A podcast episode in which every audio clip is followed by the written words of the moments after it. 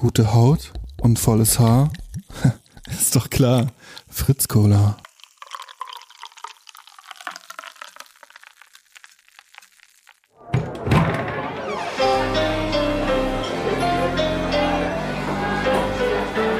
Zum Dorfkrug.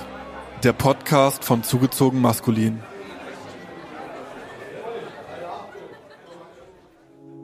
Die Berliner Gropiusstadt im Süden Neuköllns. Fast 40.000 Menschen auf nur 2,5 Quadratkilometern.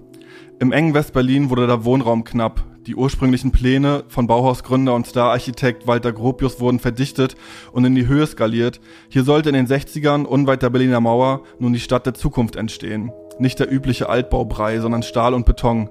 Bis zu 30 Stockwerke hoch. Dazu Geschäfte und Schulen, alles hochmodern. Urbanität durch Dichte. Wenige Jahre später verfestigte sich schon der Ruf als sozialer Brennpunkt. Die Bewohner beschwerten sich über die großen, kaum bewachsenen Freiflächen, die ein Kiezgefühl unmöglich machten und so die soziale Vereinzelung beförderten. Beschwerten sich über die dunklen Ecken und Treppenhäuser, die zu Angsträumen wurden. Drogen, Kriminalität und soziale Verelendung, die Stadt der Zukunft hatte man sich anders vorgestellt.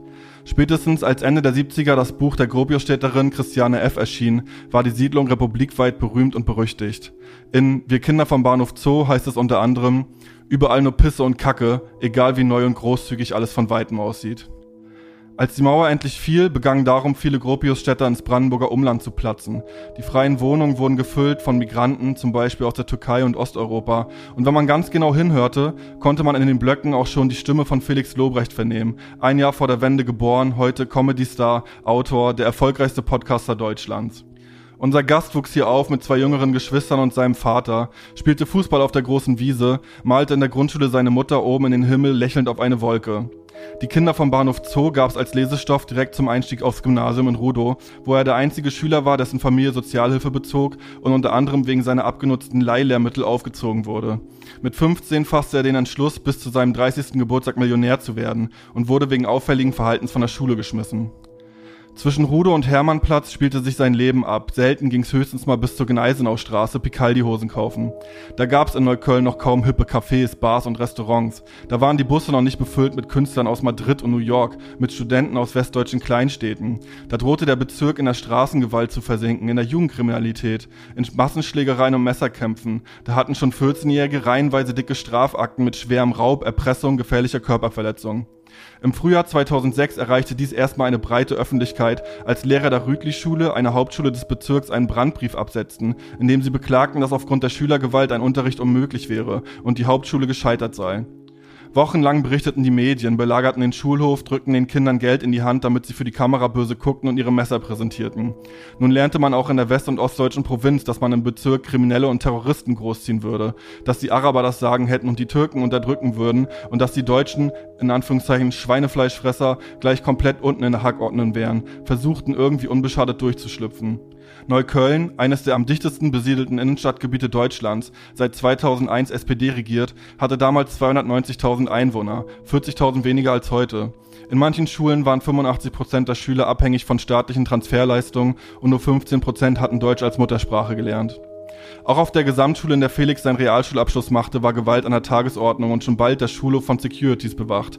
Neben Breakdance lernte er nun auch Boxen und machte Kraftsport, um hart zu werden. War der einzige biodeutsche Schüler der Klasse, wollte auch draußen kein blondes Opfer sein. Später würde er über diese Zeit erzählen, Neukölln war für mich als Jugendlicher wie ein permanenter Kriegszustand. Du kannst auf der Straße auf keinen Fall zeigen, dass du nicht krass bist. Ich war klein und dünn und blond, also sowieso schon ein Opfer. Wenn du dann noch durch die Gegend läufst, auf den Boden guckst und die Schultern hängen lässt wie so ein Mädchen, kriegst du sofort auf die Schnauze. Habe ich auch oft genug. Herzlich willkommen, Felix Lobrecht. Ja, Tag. Ja, moin. Was denkst du so, wenn du das so hörst? Ja, ein bisschen drüber alles. Ja. Aber ja, der Punkt wurde klar, glaube ich. Ein paar Korrekturen. Wir haben bin in Rudo aufgewachsen, in eine Gruppe Schule gegangen und da rumgehangen. Wir haben Dingsbums, hieß es, Kinder vom Bahnhof Zoo auf der Grundschule gelesen, in der Grundschule gelesen. In meiner Klasse gab es noch drei andere Deutsche und ich habe erst mit Kraftsport angefangen, dann mit Breaken und dann mit Kampfsport. Mhm. Und ich habe auch nicht Boxen gemacht, sondern MMA. Aber der, der, der Grundtenor stimmt. Mhm. Und Fun Fact, äh, Christiane F., mein Vater ist mit Christiane F. zusammen aufgewachsen und die haben früher im selben Jugendclub im Haus der Mitte, Lipschitz Allee, wo ich dann später auch gebreakt habe, äh, haben die sich kennengelernt und früher so Kicker zusammengespielt, bevor die in die Drogensucht verfallen ist. Also wie ist das so, wenn man in diesem, in diesem Viertel aufwächst und dann gibt's auch dieses Buch und man liest das direkt in der Grundschule? Wie habt ihr Kinder euch, euch darüber unterhalten? Oder was hat, hat man für einen Bezug zu so einer Person wie Christiane F? Ich kann mir vorstellen, dass man sich auch vielleicht so drüber lustig gemacht hat erst. Wie kommst du darauf, dass man sich darüber lustig macht? Na, ich weiß noch, dass ich das auch ziemlich früh gelesen habe. Auch so Übergang Grundschule, Gymnasium und damit eigentlich nicht so viel anfangen konnte. Und wenn man sagt, ja, das ist so eine Junkie-Alte oder keine Ahnung. Mhm. Ja, nee, also die, den, den Winkel hatte ich zumindest nicht. Ich weiß ehrlich gesagt gar nicht, wie ich mich da mit meinen Klassenkameraden drüber ausgetauscht habe. Ich fand es halt irgendwie, ich weiß gar nicht, ob es mir in dem Moment so klar war, aber rückblickend finde ich es auf jeden Fall irgendwie absurd, sowas zu lesen, diese Geschichten zu lesen und dann in der nächsten Stunde einfach in dem Schwimmbad, wo sie angefangen hat, Drogen zu nehmen, irgendwie schwimmen zu lernen. Also das fand ich halt irgendwie crazy. Weswegen ich fand, dass wir das Buch zu früh gelesen haben, war, weil ich seitdem habe ich immer noch eine krasse Faszination für Drogen und vor allen Dingen für Heroin habe. Mhm. Also ich fand es so spannend, das ganze Thema so. Ja, habe seitdem Bock, Heroin zu nehmen. ich habe es nie gemacht, aber also generell habe ich immer mich von Drogen größtenteils ferngehalten. Ich habe mal eine Zeit lang sehr viel gekifft. Aber vor anderen Drogen hatte ich immer zu viel Respekt. Aber die Faszination äh, ist nach wie vor da und die wurde auf jeden Fall da in dem Buch irgendwie, also da wurde das entfacht. So. Und du meinst, weil du das als Grundschüler gelesen hast, ist das einfach da fehlte noch so dieses, also der Filter, der dann sagt, okay, alles was danach kommt, ist irgendwie dann nicht so geil oder? Ja, eigentlich nicht, weil ich habe ja in der U-Bahn halt die Junkies und so gesehen, auch schon als Kind immer, aber irgendwie, ich habe diese beiden Sachen nicht zusammengekriegt und ich meine, wie Kinder vom Bahnhof Zoo ist ja auch kein kein Werbebuch für Heroin so, es ist ja eigentlich es ist am Anfang lustig und danach ist es ja eigentlich nur noch eklig und unangenehm. Also ich fand diesen Gedanken so krass, oder diese Vorstellung so krass, dass sich irgendwas so gut anfühlt, dass du bereit bist, dafür dein komplettes Leben wegzuschmeißen. Also wie gut, wie krass muss dieses Gefühl sein? So diese Vorstellung mhm. fand ich so abgefahren. Also das ist so der die Faszination. Ich würde gern einmal dieses Gefühl haben, wenn so viele Leute daran zugrunde gehen, weil es so so gut sein muss. Also den Winkel fand ich da irgendwie fand ich da irgendwie spannend dran. Ich habe diese Serie nie gesehen. Es kam jetzt zuletzt auch eine Serie und da habe ich als Kritik gehört, dass die halt mehr oder weniger ein Promofilm für so ein bisschen YOLO-Lifestyle war, dass da diese Schattenseiten nicht so richtig. Ich habe es auch nur gehört, aber ja, dass ja. es sich, also genau dieses, das ist einfach so. Ja, es war halt ein bisschen so Berlin und äh, so, also und die waren auch alle zu alt, die da mitgespielt haben, so, weil diese Dramatik ergibt sich auch daraus, dass sie irgendwie 14 war oder was. Also hm. wie so eine 14-Jährige auf dem Strich zu sehen, ist ja schon mal was anderes als irgendwie so eine hotte 19-Jährige, die da die Hauptrolle spielt. Also, keine Ahnung. Wieso habt ihr das eigentlich beide schon so krass früh gelesen? Also in der Grundschule ist man da nicht das maximal vier. Vielleicht haben die das auch wirklich gemacht, weil die wissen, dass es nicht weit weg ist. Mhm. So, vielleicht war das so ein bisschen die Idee. Aber warum ich das auch gefragt habe, mich würde auch mega interessieren, ob man das mit seiner eigenen Welt dann so zusammenbekommt, weil ich kann mich zum Beispiel erinnern, bei den Onkels in dem Anti-Nazi-Song Deutschland im Herbst, taucht am Anfang so Rostock-Lichtenhagen auf. Also so ein Nachrichtensprecher erzählt so über Rostock und bla bla bla. Ja, ja. Und ich bin ja nicht weit davon groß geworden und da wurde auch Onkels auf jeden Fall ordentlich äh, äh, konsumiert. konsumiert. Und ich dachte immer, hä, das ist doch Quatsch, das haben die sich doch ausgedacht. Also sowas ist doch nicht hier äh, so, so um die Ecke quasi passiert. Mhm. Und habe das gar nicht mit meiner Welt damals als Kind richtig, richtig zusammenbringen können. Es ist erst viel später passiert und ich hätte mir vorstellen können, dass das mit so einem Buch dann irgendwie, irgendwie auch so ist, dass man das gar nicht richtig checkt, dass das jetzt, okay, das spielt jetzt hier. Ja, es war irgendwie beides. Also es war auch weit weg von meiner Lebensrealität insofern, als dass ich halt einfach ein kleines Kind war. Mhm. Aber wusste ja trotzdem, okay, aber das ist ja hier irgendwie um die Ecke und also und ich sehe die Leute in der U7, also es hat schon irgendwie alles, ich habe das habe so diese Puzzleteile, die haben für mich einfach so koexistiert, ohne dass ich die so zusammensetzen konnte, aber dann so mit 13, 14, 15, 16 dann hat es immer mehr immer mehr Sinn ergeben, wo ich dann selber auch die ersten Leute gesehen habe, die halt einfach äh, so ein bisschen den Grip verlieren und so voll in dieses ganze Drogengagger da ab, absumpfen. So. Was sagen so Leute wie dein Vater, also aus der Generation, so zu dem Buch und zu dem ganzen Diskurs dann darum? Das ist eine gute Frage. Das habe ich ihn, habe ich ihn tatsächlich nie gefragt. Mhm. Ich glaube, dieses alte West-Berlin, so diese Zeiten, der das Buch spielt, die war, das war schon ein bisschen wilder Westen hier alles, glaube ich, früher. Mhm. Also was mein Vater mir so für Geschichten erzählt hier, die alle irgendwie alle irgendwie besoffen Auto fahren und alle geil. Das war völlig crazy gewesen sein damals. Es gab, glaube ich, zu wenig Polizisten damals, oder? Im, im Westen. Ja es, ja, es war alles crazy. Auch die ganzen, es gab mega viel Wohnraum, mega billig. Alle haben schwarz gearbeitet, alle sind besoffen Auto gefahren. Alles, also es war so, ja, wie so ein, wie so ein bisschen wie so ein rechtsfreier Raum. So, mhm. es muss letztens noch mal, das ist da, wo früher Mini-City, ich glaube, das gibt's auch nicht mehr. Aber, Kudam. Ja, ja, genau, da gibt's diese Zwitschergasse oder Spatzengasse, dass da so viele Kneipen, weiß jetzt nicht, ob ich Quatsch erzähle, aber Zwitschergasse oder Spatzengasse oder irgendwie sowas. Hier mal ein paar Infos zur Sperlingsgasse. Im alten West-Berlin war die Sperlingsgasse als Touristenmagnet weit über die Stadtgrenzen hinaus bekannt. Im Dezember 1968 war die Sperlingsgasse, nach Wilhelm Rabes Chronik der Sperlingsgasse benannt, im Neubau des Kudamm-Karrees errichtet worden. Das Original befindet sich übrigens in Berlin Mitte. Die Sperlingsgasse sollte idyllische Bierseligkeit vermitteln. Angelegt als fensterloser Tunnelgang zwischen Kurfürstendamm und Lietzenburger Straße gab es dort kleine Modegeschäfte, ein Reisebüro, eine Weinstube und ein Café. Das Kudamm Karree heißt heute übrigens Fürst und die zuvor von Grimm angesprochene Minicity befindet sich nur unweit davon und trägt den Namen Europa Center dass du da einfach rein und besoffen rausgekommen bist, so, so ein schmaler Gang irgendwie, das ist aber schon in den 80ern dann dicht gemacht worden oder so. Ja, egal, fällt mir mein, mein Vater hat in Neukölln gewohnt dann immer. Ja. Also der irgendwie S-Bahnhof Sonderlee, zwischen S-Bahnhof Sonderlee und Rathaus Neukölln, so in dem Radius. Du meintest gerade so, ja, das eine oder andere hat jetzt in der, in der Anmod gar nicht so gestimmt. Ich habe das jetzt alles so aus dem Internet zusammengesammelt und da auch gefunden, dass du meintest, du wärst mit 17 erst am Alexanderplatz gewesen also es hört man immer wieder von so Urberlinern, dass, dass die sich nicht so wirklich aus ihrem Bezirk eigentlich lange, lange rausbewegt haben. Also stimmt das? Also war dann so was wie Minicity oder so? War das dann nicht interessant oder, oder, oder wie kann man sich das vorstellen? Nee, Kudam, Kudam war ich schon ein paar Mal, also immer Wittenbergplatz gefahren und dann da so runtergelaufen. Also ich war auch mal in der Minicity. Aber äh, also generell gilt ja irgendwie, je älter man wird, desto größer wird der Aktionsradius.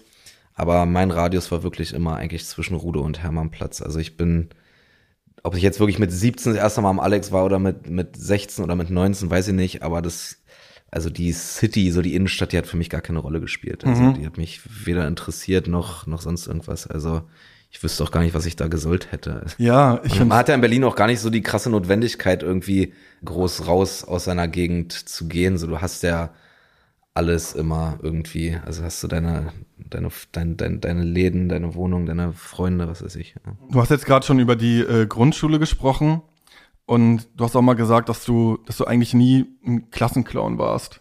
Nee. Welche Rolle hattest du denn so in der Klasse? Oh, Grundschule weiß ich gar nicht mehr so genau. Da war ich einfach, das war so eine Zeit, da habe ich eigentlich nur Fußball gespielt. Vom Gymnasium war ich halt so der, der, der, der Schmuddeljunge und auf der Chaotenschule da war ich dann so ein bisschen der Deutsche, aber das war schon, aber ich hatte da trotzdem irgendwie eigentlich so vom Entertainment-Faktor und so die beste Zeit. Ich habe da irgendwie relativ schnell äh, mich mit zwei, drei Jungs in der Klasse angefreundet, die irgendwie cool waren, so, die da auch so ein bisschen was zu melden hatten. Deswegen ist mir da nicht viel passiert und ab einem gewissen Punkt gab es einfach so ein Agreement zwischen allen in der Klasse, so wir hassen alle, alle finden die Schule scheiße, wir müssen ja aber hin, deswegen dient Schule jetzt nur noch irgendwie unserem persönlichen Entertainment. Also es ging eigentlich nur darum, da irgendwie diese Zeit so lustig wie möglich rumzukriegen. So war es in der Schule. In der Schule hatte ich eigentlich nicht so, also ich hatte dann auch irgendwann mal so meine, meine Probleme da mit irgendwelchen Jungs, aber äh, in der Regel war es in der Schule eigentlich alles okay. Diese, diese Probleme, so der, der deutsche Opferjunge zu sein, so das hatte ich eigentlich mehr einfach so draußen im Normal, also in der, in der U-Bahn, in Gruppespassagen auf dem Weg zum Training, also einfach so im, im Alltag draußen, so. Mhm. Da hatte ich diese Probleme. Und geht das von Anfang an los, also Kindergarten, Grundschule, oder ist das eigentlich sowas, was erst später auftaucht, dass man sich irgendwie anhand, weiß nicht, Äußerlichkeiten, Herkunft dann, dann irgendwie so voneinander so, so separiert oder, oder irgendwie aufeinander rumhackt? Nee, also irgendwie bewusst wahrgenommen habe ich das so so ab 13, 14 würde ich mal sagen. Ich weiß nicht, ob es vorher keine Rolle gespielt hat oder was mir einfach nicht aufgefallen ist. In meiner Siedlung, so die Jungs, mit denen wir am meisten rumgehangen haben, das waren so, waren so drei libanesische Brüder und ich habe eigentlich erst so mit 15, 16 verstanden, ah, okay, das sind Araber. Ich hab's, also es war gar nicht so, so ein Thema irgendwie. Da haben wir halt einfach da in dieser Siedlung gewohnt und sind äh, Inliner gefahren, haben Fußball gespielt, so mäßig. Das wurde irgendwie erst, erst später ein Thema. Also ab dem Moment, wo ich mehr auch U-Bahn gefahren bin und einfach, also wo dann mein Radius größer wurde als meine Siedlung. Ist das quasi was, womit dein Vater auch ein Problem gehabt hätte? Oder ist das etwas, was dann erst so in den 90ern oder Anfang der Nullerjahre auch so entstanden ist? Dieses, also das. Nee, dieses raue Klima und so, das gab's auch früher, meinte mein Vater. Okay, aber ich meine jetzt auch ganz explizit, dass das raue Klima für dich mit blonden Haaren nochmal dann in, in diesem Bereich der Stadt irgendwie rauer ist auf einmal. Na gut, ich habe ja keine Jugend in der Zeit von meinem Vater gelebt, aber aus den Erzählungen, die, also von ihm, früher gab's einfach nicht so viele Ausländer. Mhm. Die haben sich da trotzdem irgendwie auch viel, viel geboxt und geprügelt so die Generation von meinem Vater. Es war so ein bisschen anderer Grind. Es war dann irgendwie vorbei, nachdem irgendwie man sich geboxt hat. Dann war das mhm. Thema durch. Da war dann nicht mit, okay, heute boxen wir uns, äh, einer kriegt auf die Schnauze, dann sind wir am nächsten Tag mit zehn Leuten vor deiner Schule. Diese Dynamik gab es nicht so den Geschichten von meinem Vater zufolge und auch dieses, äh, dass irgendwie jeder mit einem Messer rumrennt. Also ich bin ja auch als 13-, 14-Jähriger wirklich Lauch, einfach so ein kleiner blonder Junge. Ich hatte auch immer so ein krasses Babyface. Ich habe auch voll spät erst so Stimmbruch und so gehabt. Ich war wirklich klein und dünn. So selbst ich bin da irgendwie mit 14 mit so einem kleinen Klappmesser rumgelaufen, wo ich mich rückblickend auch frage, so, ja, Dicker, was hast du vor, Alter? Ist es benutzen? Ja. Willst, willst du es benutzen gerade, wenn jetzt irgendwas ist? Also es war so, es war so, so komisch. Ich glaube, das war, ich glaube, das war in der Generation von meinem Vater nicht so. Aber das Klima an sich war ähnlich so. Aber war das sowas, was man sich geholt hat, weil man wirklich das im Hinterkopf hatte, ja, vielleicht muss ich es benutzen, oder war es auch was irgendwie einfach, was auch irgendwie cool ist, das zu haben? Es war einerseits ein bisschen cool natürlich. So, andererseits hat man halt mitbekommen, voll viele andere haben das auch. So, vielleicht gibt es da irgendeinen Grund für, irgendwie so also ich kann mir nicht vorstellen, dass ich ernsthaft jemals gedacht habe, dass ich das dann irgendwie auch benutze. So. Also das ist eigentlich so ein geiles Gleichgewicht des Schreckens irgendwie wie im Großen mit so Atombomben, dass ja, also jeder ja. eine Atombombe hat, ja, aber eigentlich will die, also aber ja, man ist ja auch ganz schnell tot, wenn man mal so ein Messer irgendwie in den Oberschenkel oder sowas, so eine also es gab auch damals viele so Geschichten, die man einfach gehört hat, hier, der wurde abgestochen, da war irgendwie Stecherei, also diese ganzen, diese ganzen Geschichten so, die mir heutzutage selber irgendwie total absurd vorkommen, die waren da halt voll das Thema so, also so Gewalt und Schlägereien und hier der kennt den und da ist krass und die haben äh, ihn abge also diese ganzen Sachen, die waren so komisch präsent. Wahrscheinlich lag das einfach auch daran so. Du meintest gerade, ja, auf dem Gymnasium, da warst du so das Schmuddelkind und du bist dann auch geflogen und das habe ich nicht so wirklich gefunden. Also warum warum genau bist du dann runtergeflogen? Ich weiß ehrlich gesagt auch nicht mehr genau. Es gab nicht diese eine Sache so es war jeden Tag irgendwas und dann hat sich das einfach immer weiter geleppert. So, also früher hieß es ja Tadel, also irgendwann so, weiß nicht, 50 Tadel und dann irgendwann dann kriegst du eine Klassenkonferenz, so wo es dann um den Verbleib geht. Und dann war ich da mit meinem Vater, hab dann da auch noch voll den Lachanfall bekommen, weil da irgendein Lehrer sich blamiert hat und dann äh, habe ich so einen schriftlichen Verweis bekommen, war dann quasi so auf der Kippe so, jetzt noch ein Ding und dann fliegst du. Und ich glaube, dann von da an hat es noch drei Wochen gedauert, dann war die nächste Konferenz und dann ich, musste ich auch gehen. Und die anderen Kinder, das waren dann da irgendwie da aus, aus den Einfamilienhaussiedlungen da am Rand Berlin oder, oder wo kamen die her? Größtenteils, ja. Jetzt auch nicht nur, aber schon größtenteils. Also es war auf jeden Fall auffallend deutsch und auf jeden Fall alle so mit beiden Eltern und Eltern haben auch irgendwie Jobs und wahrscheinlich auch viele Akademiker-Hintergrund und so. Also es war schon irgendwie ja, so eine, so eine Skiurlaubskinder, weißt du? Mhm. So, so, so eine Leute, die so, die so ein Fahrrad zu Ostern kriegen mit vier. Also, mhm. so, so, eine, so eine Leute. Hast du da trotzdem Kumpels gehabt auch? Ein, zwei Freunde hatte ich. Mit, na gut, also einer hat bei mir eine Siedlung weiter gewohnt, der hat es auch tatsächlich durchgezogen da auf dem Gymnasium. Mit dem bin ich auch immer noch befreundet. Äh, Svenny heißt er, Sven. Aber der war nicht in meiner Klasse damals, deswegen hatte ich nicht so viel mit ihm zu tun. Also ich, ich hatte da schon irgendwie so Kumpels, aber jetzt keine Leute, mit denen ich mich dann noch groß privat getroffen habe oder sowas. Ja, ich habe da irgendwie schon mich einfach nicht so zugehörig gefühlt und fand die meisten, meisten anderen Kids auch irgendwie so ein bisschen weltfremd und arrogant. Und die, die Freunde, die du dann aber vorher schon, schon, weiß ich, vom Fußball hattest und so, die sind dann sowieso von Anfang an schon auf andere Schulen gegangen, oder was? Also, wie war das überhaupt da aufs Gymnasium? Zu kommen oder wie ist die Entscheidung gefallen? Äh, ich hatte ganz gute Noten in der Grundschule. Ja. Und äh, mein Vater wollte gerne, dass ich aufs Gymnasium gehe. Er selber durfte das nicht früher als Kind und wollte wahrscheinlich uns diesen Struggle vermeiden, den er dann irgendwann hatte. Deshalb war das irgendwie so gar kein großes Thema und ich hatte da auch Lust drauf. So. Also ich wusste ja als Kind gar nicht genau, was es jetzt bedeutet, aber ich dachte mir so, ja, der Mann wird schon recht haben. Mhm. Und dann, dann war ich halt auf einmal auf dem Gymnasium so. Und äh, die anderen aus meiner Siedlung, ich weiß gar nicht, wo die zur Schule gegangen sind. Die waren auf jeden Fall nicht auf dem Gymnasium und auf jeden Fall nicht auf der, also. Was klingt ja voll einsam dann irgendwie. Also, das ist nicht so, dass du mit drei Kumpels und man geht so zusammen in die, was ist das dann, siebte Klasse mhm. zusammen mhm. oder sowas, sondern du bist wirklich dann so alleine und hast dann auf einmal so genau diese äh, Ski Skiurlaubsleute um dich rum oder was? Mhm. Oder okay. Ja, schon so ein bisschen, ja. In der Schule, ich mochte das da eh nicht so, aber jetzt es war jetzt nicht irgendwie, dass ich so todtraurig und einsam war. Es sind auch ganz viele so Sachen, die die ich erst so im Rückblick irgendwie so verstehe, so was irgendwie was vielleicht irgendwie ein Problem war. Es waren früher einfach nur so so diffuse Unannehmlichkeiten die ich jetzt erst später irgendwie dann so dann so verstehe. Ich habe dann auch relativ schnell angefangen mit Breaken und so und da habe ich dann wieder ganz neue Leute kennengelernt, die gar nichts mit irgendwas zu tun hatten und dann ja, aber mehr Kumpels, mit denen ich außerhalb der Schule irgendwie auch zu tun hatte, habe ich auf der auf der Clay-Schule, auf der Gesamtschule da kennengelernt. Wie ist das dann auf diese Gesamtschule zu kommen? Also so wie ich dich jetzt so auch wahrnehme und so, denke ich mal, ja, da war es dann wahrscheinlich so, also das war das ist dir recht leicht gefallen dort, oder? Der der Schulstoff? Inhaltlich?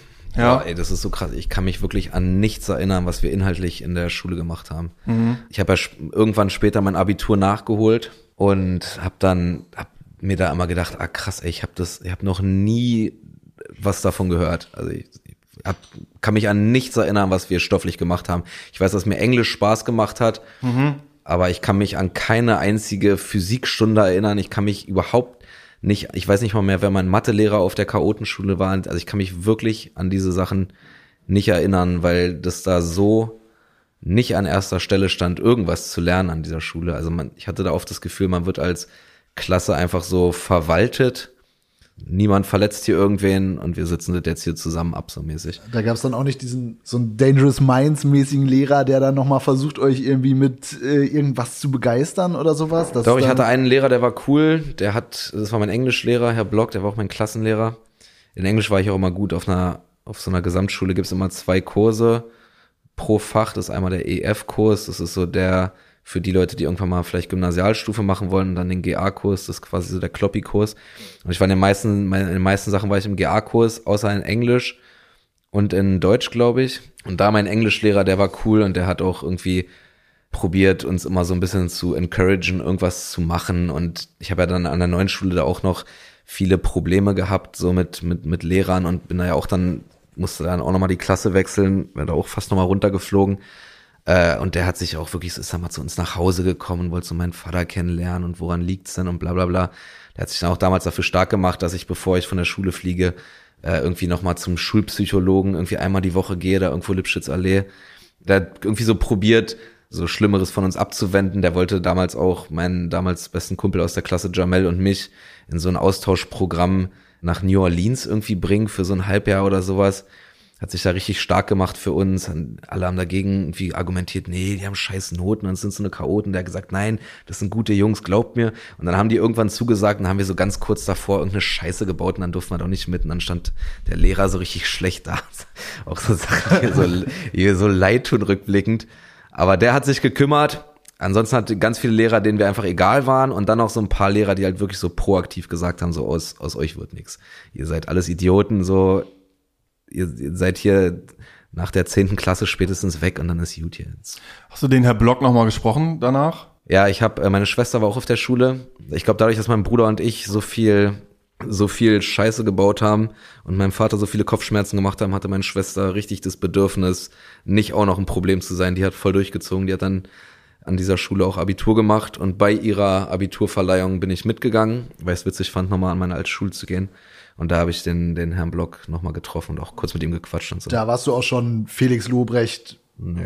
Okay. Da war ich, also da war ich Felix Lobrecht, aber 22 ja. und arm. Ja. Okay. Ist es dann bei dir vergleichbar gewesen mit, mit dem, was dann später irgendwie beim Thema Rütli-Schule in die Öffentlichkeit kam, also in dem Brandbrief?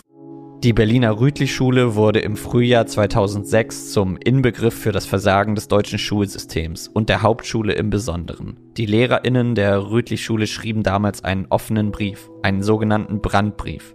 Es war ein Hilferuf an die Politik.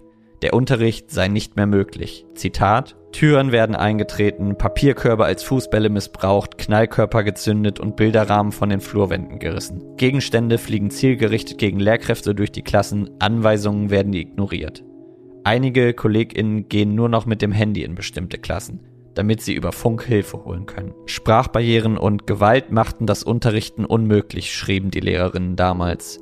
In der Folge drängten sich JournalistInnen am Schultor und die Schule wurde über Nacht bekannt und zum politischen Diskussionsthema auf Bundesebene. 2007 startete dann das Modellprojekt Campus Rütli CR2.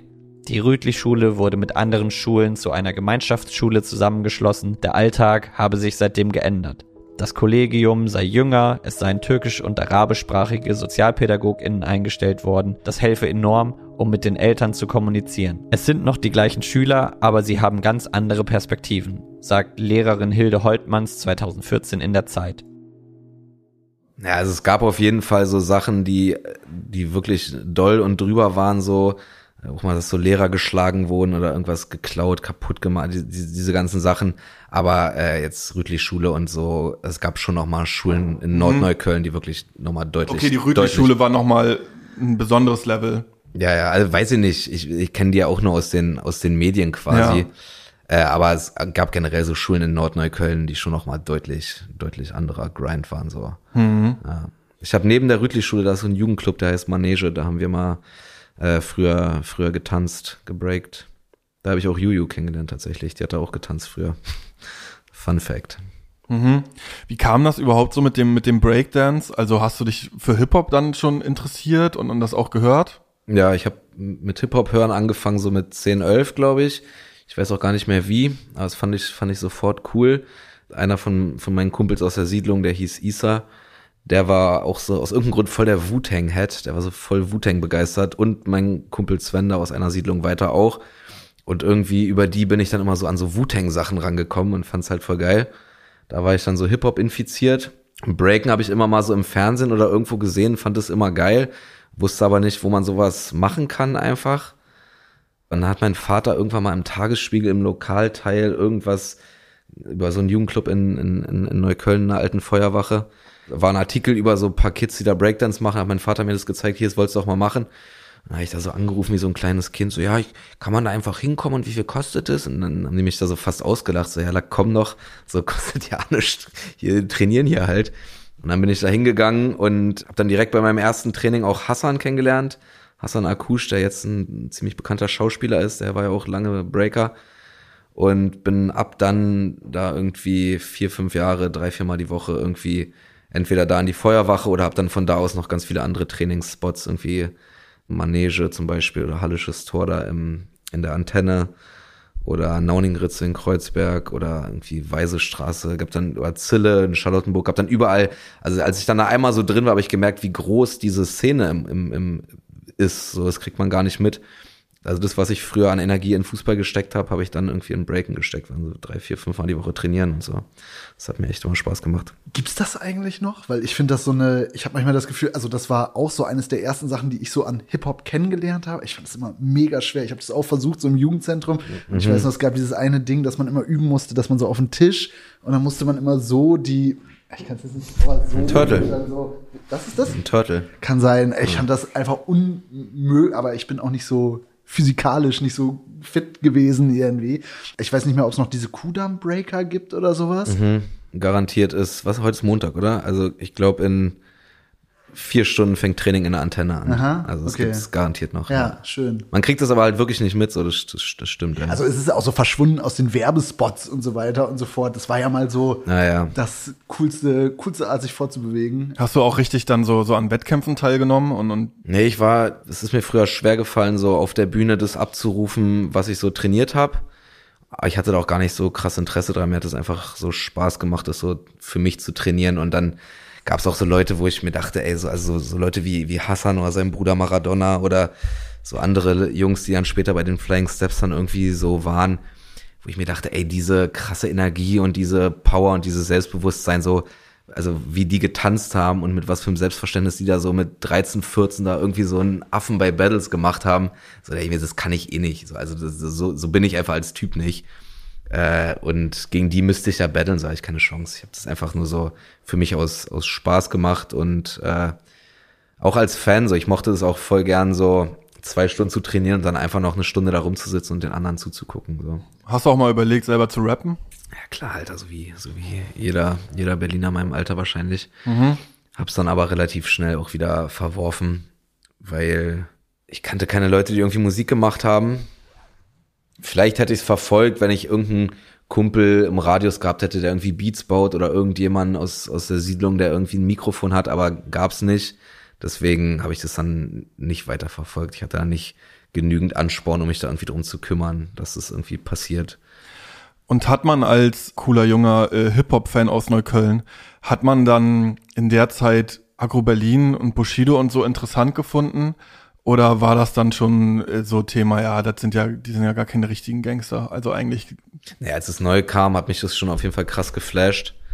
Das erste Mal Agro Berlin habe ich tatsächlich im vorhin angesprochenen Haus der Mitte, im HDM, wo mein Vater Christian F. kennengelernt hat, habe ich das das erste Mal gehört beim Breakdance-Training. Was hast du da gehört? Ansage Nummer zwei. Mhm. Den, äh, also das Intro quasi. Dieses Hansi, gib mal die Bon, gefickter Hurensohn, dieses. Das fand ich schon crazy und dann als nächstes habe ich, glaube ich, Bushido kennengelernt. Also nicht ihn als Person, sondern die Musik von ihm. Das fand ich schon irgendwie, fand ich schon cool. Fand es aber wirklich auffällig, dass das eher Musik war, die Deutsche gehört haben. Also wenn ich ja jetzt beim Training irgendwie in Neukölln da jetzt irgendeine Agro-Berlin-CD angemacht hätte, die hat mir einen Vogel gezeigt. So, mhm. Was die Scheiße. Was wurde da gehört? Also Breakbeats oder halt Ami-Hip-Hop. Mhm. Also entweder so Funk- und Soul-Kram, also klassisches, klassische Breaker-Mucke oder einfach so Ami, Ami-Hip-Hop. Also ganz präsent habe ich von Noriega Nothing, komischerweise. Mhm. Dann das Clips-Album Lord Willin haben wir viel gehört. Auch dann sowas dann so 50 Cent und so diese Sachen, die dann so kamen. Aber wirklich so getanzt. Also das ist ja auch alles zu langsam zum Breaken. Also zum Breaken brauchst du ja wirklich ein bisschen Speed, also Uptempo-Beats und das war dann wirklich einfach so Funk- und Breakbeats. Ich kann mich noch erinnern, als ich das erste Mal Agro haben wir eh schon länger gehört, aber dann so Sido, mein Blog und auch das Video und so weiter.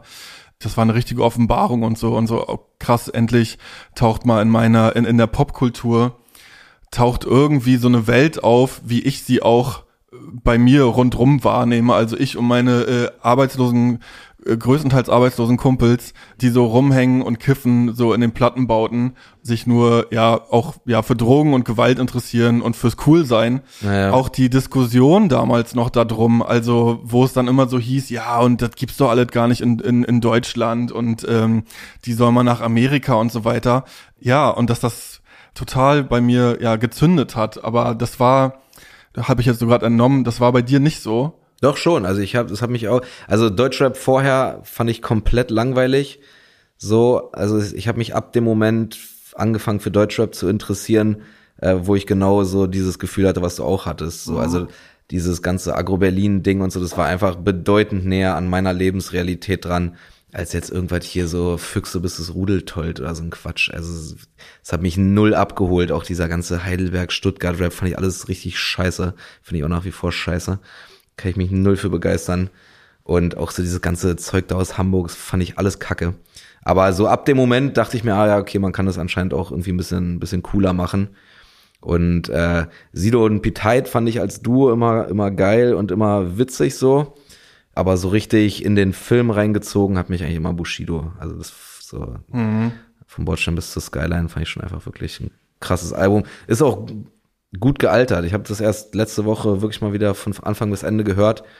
Kann man trotz allem auch Doku hin und her und das, das kann man wirklich, also es funktioniert bei mir immer noch. Ja, und diese Musik, das passt ja auch einfach super gut, was du irgendwo im Interview mal gesagt hast, dass es irgendwie sich so wie so ein Kriegszustand angefühlt hat. Und diese Erzählung kenne ich auch, aber vor allem eben, ja, weiß nicht, zum Beispiel bei Bill Kaulitz oder ähm, Audio 88 und auch so ein bisschen aus, äh, aus eigenem Erleben, also in diesem Teil aus dem Interview geht's noch weiter und dann beschreibst du so, ja, man muss eigentlich immer schauen, wer guckt, wer steht da, äh, wo setze ich mich hin und, und so weiter.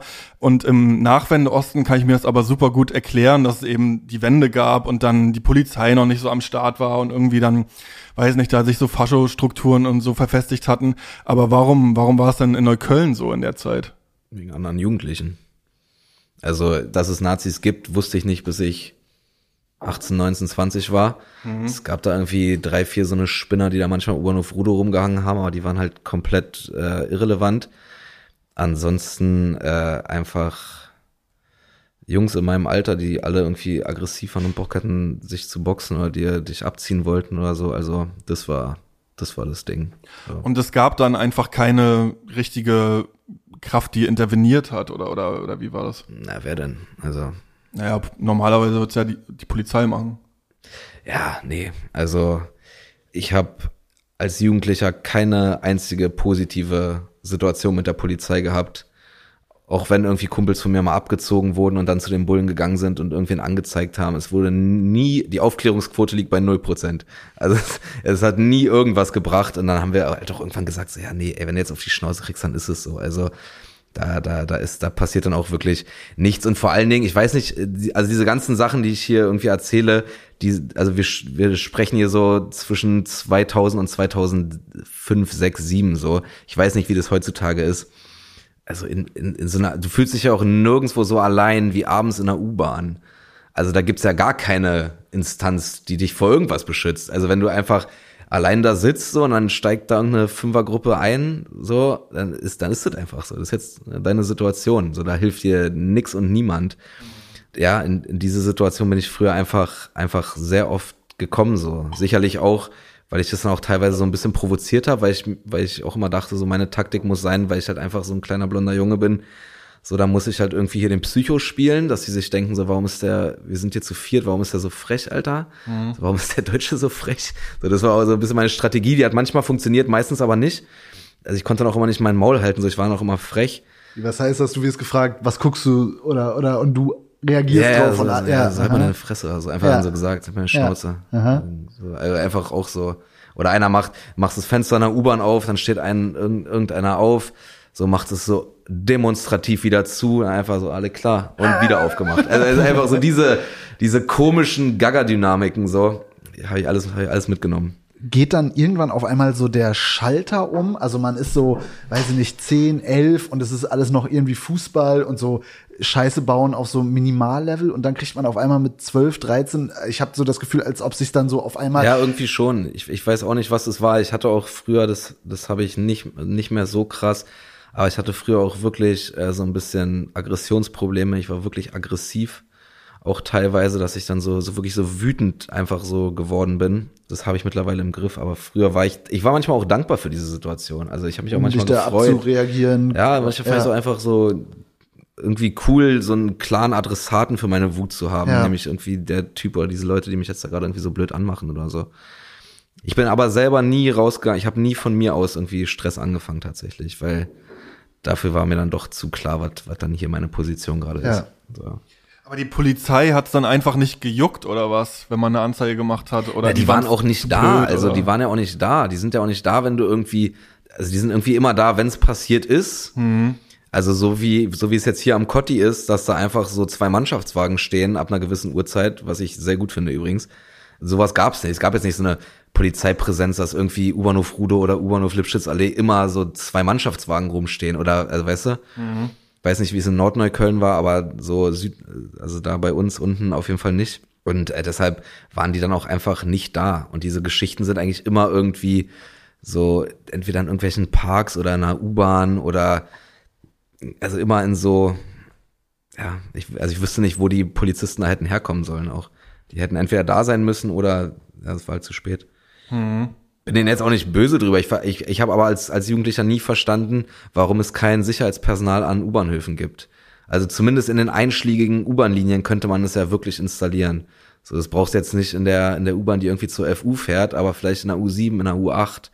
So, da kann man schon mal irgendwie drei, vier Leute hinstellen, die da so ein bisschen für Ordnung sorgen. Ja, ich kann mir vorstellen, das war auch einfach super uncool, zur Polizei zu gehen, oder? Es war gar keine Option. Ja. Aber jetzt nicht so wegen 31er V-Mann, wie jetzt hier irgendwelche 14-jährigen Rap-Fans irgendwie quatschen, sondern einfach so, also ich hätte, wie gesagt, wenn ich mal mitbekommen habe, irgendjemand hat eine Anzeige gemacht, dann wusste ich, okay, da passiert dann nichts mehr, du kriegst weder deine Sachen zurück, noch passiert irgendwas. Mhm. Dann dachte ich mir, wozu, wozu denn? Also, ich wäre mir auch blöd vorgekommen, jetzt irgendwie so, ja, äh, ich wurde so geboxt und äh, weil wir uns vorher so gestritten haben und ich war auch frech. Also was ist denn das für eine Anzeige? Mhm. So, ja, Wegen dem Fenster in der U-Bahn. Ja, eben. Also, er hat es wieder aufgemacht. Ja. Nach einem harten Tag in der Säuremine, voll Entbehrung und kräftezäh an der Arbeit, da gönne ich mir immer einen ganz besonderen Feierabend. Mit Fritz Cola. Mm. Aber du hast ja dann auch in Friedrichshain gewohnt irgendwann, ne? Ich habe auch mal eine Zeit lang in Friedrichshain gewohnt, nach dem Zivildienst für zwei, drei Jahre. Da hatte ich auch wirklich, da habe ich auch wirklich proaktiv von Neukölln weggezogen, wollte auch nicht mehr nichts mehr damit zu tun haben, habe mir auch die Haare lang wachsen lassen, habe mir irgendwie die Lippe gepierst. Ich wollte so wirklich an, wollte so wirklich weg von diesem Leben. Auch wie ein Ostdeutscher, der wegzieht. Ah ja, kann ich kann ich nicht beurteilen, aber wollte es dann fast wie so ein bisschen so verstecken und verheimlichen. Und dann hat es noch mal irgendwie ein paar Jahre gedauert, bis sich das dann irgendwie so eingepegelt hat. So dann, also ich bin bin Assi aus Berlin, Alter, und damit komme ich gut klar. Ja, aber was ist da eigentlich passiert? Also so um das Jahr 2008 oder so, dass du, weiß nicht, hast ja dann auch dein Abi autodidaktisch nachgeholt? Ja, das kam viel später erst. Ich habe Zivildienst gemacht. Ich glaube, Zivildienst hat auch wirklich viel, äh, viel bewirkt in meinem Kopf. Mhm. Weil das war so was, war so was ganz anderes mal. Wieso bist du nicht zur Bundeswehr gegangen? Ja, wie keinen Bock drauf. Ja. Fand ich irgendwie. Ich glaube, ich habe vorher auch schon Fach, ja, ich muss vorher schon Fachabitur gemacht haben. Äh, das waren so mehrere Sachen. Also ich habe dann irgendwann, erst habe ich Schule dann einfach so verkackt, bin dann irgendwie so mit 16 einfach von der Schule abgegangen, von der Chaotenschule da mit so ist nicht, drei Achter Abschluss, irgendwas. Und einen so ein Kumpel, den ich da kennengelernt habe, Min Lun heißt der, der leider schon gestorben ist, guter, guter Mann gewesen. Den habe ich auch witzig kennengelernt. Wir haben uns kennengelernt, wir waren nicht in derselben Klasse, aber haben uns so voll oft mitten im Unterricht auf dem Gang getroffen, weil wir immer rausgeworfen wurden. Und es war so ein, so ein Vietnamese aus der Wutzki-Allee. Haben wir uns dann irgendwann so angefreundet. Dann habe ich irgendwann seine ganze Familie kennengelernt, die alle richtig cool und alle richtig crazy und kaputt im Kopf waren. Aber über Lund, nach der Schule irgendwie, haben wir beide irgendwie ein Jahr gejobbt oder irgendwas gemacht. Und er hat dann irgendwie so mir geschrieben, ob wir nicht irgendwie nochmal Schule machen wollen. Weil er hatte irgendein irgendein Oberstufen, irgendein Cousin von ihm war auf so einem Oberstufenzentrum in Schöneweide im ehemaligen Ostberlin hat er uns da mehr oder weniger einfach so angemeldet. Dann habe ich auf einmal so Fachabi gemacht, einfach so, einfach weil ich keinen keinen Plan hatte, was ich sonst machen will und weil Lund dabei war. Und das war dann, da habe ich dann das erste Mal irgendwie Spaß am, am Lernen und so gehabt. Ich glaube, das war ein, eine wichtige Erkenntnis, die so eine Veränderung eingeleitet hat und dann direkt im Anschluss an dieses Fachabi kam dann der Zivildienst und das waren so zwei Sachen, die irgendwie was verändert haben bei mir. Wo hast du das gemacht, Zivildienst? In Friedrichshain. Ja bei einem mobilen Pflegedienst am Aha. Strausberger Platz. Da bin ich mit so einem, mit so einem kleinen Smart irgendwie durch die Gegend geheizt und habe mit alten Leuten irgendwie Malefiz gespielt, war für ja. die einkaufen, habe den Essen gebracht, Medikamente gebracht. Also einen so einen MS-kranken Typen habe ich jeden Morgen aus seinem, seinem Bett gehievt und ihm seinen Kaffee gekocht und also so eine, ja, so typische Zivi-Sachen habe ich dann gemacht, irgendwie neun Monate lang. Ich bin dann auch nochmal krass angeeckt, so in der, in der Firma an sich. Bin, muss dann, bin dann auch nochmal da rausgeflogen, musste nochmal irgendwie die letzten drei Monate in, in, in, einem, in einer anderen Einrichtung machen. Aber ab dann ging so dieses Anecken, rausfliegen. Das hat dann, es hat irgendwann da so aufgehört. Also im Zivildienst war das letzte Mal, dass ich irgendwo rausgeflogen bin. So früher bin ich ja wirklich überall immer rausgeflogen. Bin aus, aus der Schule geflogen, aus der Klasse geflogen, aus meiner Konfirmationsgruppe geflogen, aus dem Zivildienst. Ich bin immer überall rausgeflogen ja. wegen Verhalten. Aber das hat, das hat sich dann irgendwie geklärt. Und seitdem komme ich auf jeden Fall deutlich leichter durchs Leben. Ja, irgendwo denke ich mir, musst du auch irgendwie so einen Ehrgeiz entwickelt haben oder war der schon immer da? Du meintest ja auch, dass du irgendwie jetzt so, wenn du ein neues Programm machst, dass du das irgendwie, weiß nicht, fünfmal die Woche auftrittst oder so vorher damit, um so Sachen zu testen. Also ja, du bist klar. ja eigentlich ein Vollprofi. Ich denke mir auch so bei gemischtes Hack, ja, das wirkt so locker leicht, aber ich kann mir vorstellen, dass da eigentlich super viel Arbeit und so da, da drin steckt. Naja. Und, nee, okay. Also bei Comedy auf jeden Fall, bei Hack nicht, ne. Ja, okay. Das ist wirklich, äh, ich mach, mach ein paar Notizen über die Woche und dann quatschen wir drauf los.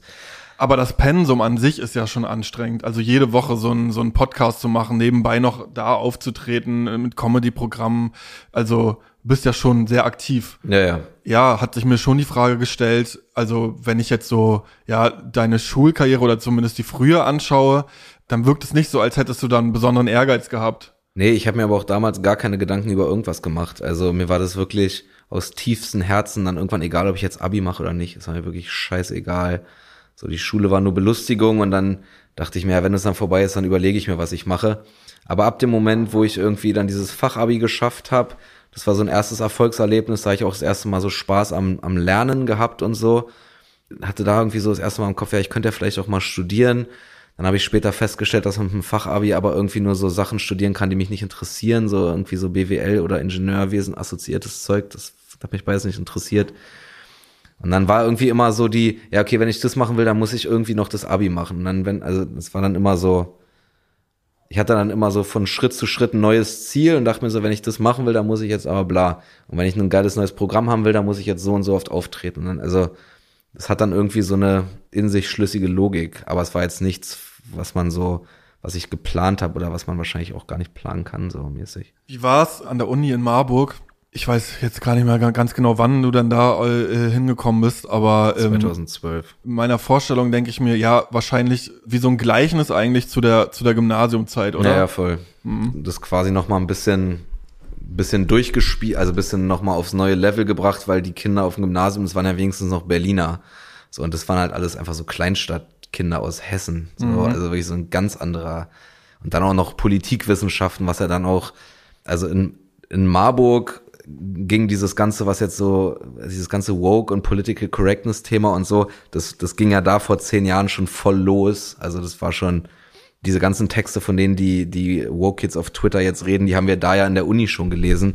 Und das war so eine ganz andere Welt alles. Das war äh, ganz komisch, aber ich hatte trotzdem in meinem Studium jetzt nicht viele Freunde, aber ich habe da trotzdem wirklich äh, coole Leute kennengelernt. Ich habe da auch noch mal gebreakt in Marburg, habe noch mal neu angefangen und habe dann da übers Breaken auch meinen Kumpel kennengelernt, mit dem ich da die meiste Zeit dann in der Stadt verbracht habe. Also ich hatte da echt ein paar gute Jahre, aber jetzt mit den Leuten in meinem Studium und generell so mit diesem Uni-Grind konnte ich nicht so viel anfangen so. Am Anfang wollte ich halt so dazugehören mit meinen längeren Haaren und meinem Piercing und so und dann habe ich gemerkt, ja selbst wenn ich hier so aussehe, für die bin ich trotzdem immer noch irgendein so Assi aus Berlin und dann dachte ich mir irgendwann, ja okay, dann kann ich dann, dann muss ich, dann ist es jetzt einfach so. Also ich bin Asi aus Berlin und ich studiere. Ich muss jetzt irgendwie mit diesem, so st stimmt beides so mäßig. Hm. Wir haben, wir haben die so auf Neukölln geschaut. Also es waren ja auch dann wahrscheinlich Leute, die Neukölln nur aus der Bildzeitung kannten. Nee, das waren eher so Leute, die Neukölln so von der Fusion kannten. Okay. Von, von so irgendwelchen, nee, danke schön, von so irgendwelchen Leuten, die auf der Fusion die sie auf der Fusion kennengelernt haben, die dann irgendwo in der Weserstraße wohnen. Das würde ich gerade sagen, die Neukölln aus der Weserstraße. Ja, ja genau. Ja, also so dieses, das finde ich auch immer, das ist eigentlich das Arroganteste, was es gibt, ist so, wenn so zugezogene oder so Leute, die so Freunde irgendwo haben, einem erklären wollen, dass, wenn das Neukölln ja gar nicht schlimm ist und so. Also das, das ist, glaube ich, das Arroganteste, was, was du machen kannst. Ist es für dich unangenehm, über sowas zu reden? Also, also ich hatte jetzt auch das Gefühl, ja, hast du vielleicht nicht so Bock drauf, irgendwie so, so über so, ja, Gewalt in Neukölln damals und so zu reden? Nee, es kommt mir, das ist mir nicht unangenehm, darüber zu reden. Es ist nur langsam wirklich weit weg von meiner Lebensrealität und ich komme mir da manchmal so vor wie so ein Storymaker. So, weil ich mich da selber so schwer nur noch reindenken kann. Ja, ich habe damals, als ich mein Buch geschrieben habe, das habe ich, glaube ich, so, also Sonne und Beton, das habe ich, ich glaube, 2014 so angefangen zu schreiben und da habe ich das alles nochmal wirklich Revue passieren lassen und auch so mit meinem Bruder und auch so mit Leuten von früher so, ey, das war schon wirklich so, oder? Ich habe jetzt nicht irgendwie zu viel Deutschrap in letzter Zeit gehört, so. Also es kommt mir wirklich äh, sehr weit weg vor. Und dann komme ich mir manchmal ein bisschen komisch vor, das jetzt noch zu erzählen, weil ich jetzt offensichtlich so ein anderes Leben führe, mäßig. So. Mhm. Aber nee, an sich ist es ein, ein spannendes und relevantes Thema. Ich glaube, es wäre halt viel interessanter, da mit Leuten zu quatschen, die damit jetzt gerade akut konfrontiert sind. so. Hm. Und ich hätte voll gern so ein Gespräch mal mit mir als 16-Jähriger geführt und das würde ich mir jetzt gerne mal anhören. Aber könntest du nicht rein theoretisch, also die würden sich doch wahrscheinlich da in der Chaotenschule freuen, wenn du mal eine Stunde Unterricht oder sowas, also es gibt doch so. Habe ich auch schon gemacht. Ich habe auch schon in so in ein paar Schulen der Gruppe Stadt irgendwie so Lesungen gehalten und auch in anderen Bezirken und so, auch in anderen Städten teilweise das, das, das war, das war auch wirklich cool. Was auch wirklich cool war jetzt, als der Film gedreht wurde. Wir haben den jetzt im Sommer gedreht und auch größtenteils irgendwie mit authentischen Leuten besetzt, so die mindestens mal aus Berlin kamen, größtenteils sogar aus Neukölln, teilweise sogar wirklich auch aus der Gruppe Stadt, wo das Buch spielt. Die haben mir diese Authentizität und auch die Sprache und so auch nochmal bestätigt. Das hat mich da auch nochmal irgendwie gefreut. Einerseits und andererseits auch mich nochmal darin bestärkt, so ja, das, das war schon irgendwie auch wirklich so, auch wenn ich mir das heute, also auch wenn ich heute so weit weg davon bin, so. Die stellen übrigens die geilsten Fragen, so 15-jährige, 15-jährige Was Kids steht- an Problemschulen stellen die besten Fragen. So, okay, und wie nennen Sie Ihren dritten Sohn? äh, so eine Frage, voll die gute Frage. also Hast du geantwortet oder konntest du was? Nee, ich habe ich war, hab gelacht. Ja, wie so, Ich weiß nicht mal, ob ich den ersten kriege. Ja. Und dann war er so richtig so, hä, wieso denn? Bist jetzt gar nicht mehr so richtig dann in Neukölln verwurzelt. Also das, Doch, mein Vater wohnt noch da, meine Oma wohnt noch da. Ich äh, finde da schon noch statt. So ist nicht. Aber es geht ja über das bloße geografische Dasein hinaus. Also, also das, was einen sich so gefangen fühlen lässt, ist ja nicht nur die Gegend, sondern vor allen Dingen so die, die, die ökonomische Situation. Also dieses nicht aus eigener Kraft da raus können. Diese ökonomischen Zwänge, die habe ich ja nicht mehr. Also das ist irgendwie ein an, anderer, anderes, anderes Feeling irgendwie. Dazu habe ich, glaube ich, zwei Fragen. Einmal, wie fühlt sich das dann an? Also wenn man so aus so einem, aus so einer Klasse, also ne, wenn man das Wort jetzt mal benutzt, irgendwie, okay, für dich ist schon so der Ausstieg oder für deinen Vater war schon so der Ausstieg, dass der Sohn aufs, aufs Gymnasium geht. Und wie ist es dann, wenn du da jetzt so, beißt sich das irgendwie? Ist da, oder ist das für dich irgendwie weird unter einen Hut zu kriegen? Und die andere Frage wäre, deine Peiniger ist vielleicht das falsche Wort, aber die Leute, die dich dann irgendwie abgezogen oder die auf die Fresse gehauen haben, hast du da so Rachefantasien oder so das Bedürfnis, denen das so unter die Nase zu reiben? Also äh, ganz wertfrei? Nee, das wäre auch, glaube ich, nicht klug, weil Okay, also okay. jetzt würden die auch richtig was erbeuten dann. Ja. Also nee, Rachefantasien und sowas habe ich gar nicht. Es, es ist mir eine Genugtuung, so ein paar, also wenn so ein paar alte Lehrer irgendwie oder so alte Autoritätspersonen, die irgendwie eklig waren, so bei denen freut mich das, wenn die das so mitkriegen, aber auch jetzt nicht so proaktiv, dass ich da jetzt irgendwie das Gefühl habe, K1, irgendwie- der braucht das, glaube ich, immer. Der rappt das immer noch, dass seine, also ja, auf dem ja. neuen Song immer noch, mein Lehrer. dann- ich finde es auch, auch immer krass, wie genau die wussten, was ihre Lehrer für Autos fahren. ja, ja, ja. Gerade K1 Ja. weiß das auch, glaube ich, der führt da immer noch Buch drüber. Ja. Ähm, also das nicht. Nee, was heißt weird? So, also ich finde das auch hier mit, mit, mit den Jungs aus meiner Siedlung, so habe ich auch noch so locker Kontakt. So, die machen alle was ganz anderes, aber freuen sich irgendwie für mich und ich freue mich für die. Also eigentlich ist es, wohnen die noch da? ich glaube, die Eltern wohnen noch da tatsächlich. Ich glaube, die aber nicht. Die sind auch irgendwie so verstreut. Viele sind, viele sind äh, so dann von Rudow und Gropiusstadt aus irgendwie so nach, nach Großbären gezogen. Das ist so der, der erste Ort in Brandenburg dahinter. Also sind so ins Umland gezogen. Also wenige sind irgendwie. Aber ich habe auch so neulich mal so einen alten Klassenkameraden wieder getroffen, mit dem ich auch mal früher getanzt habe.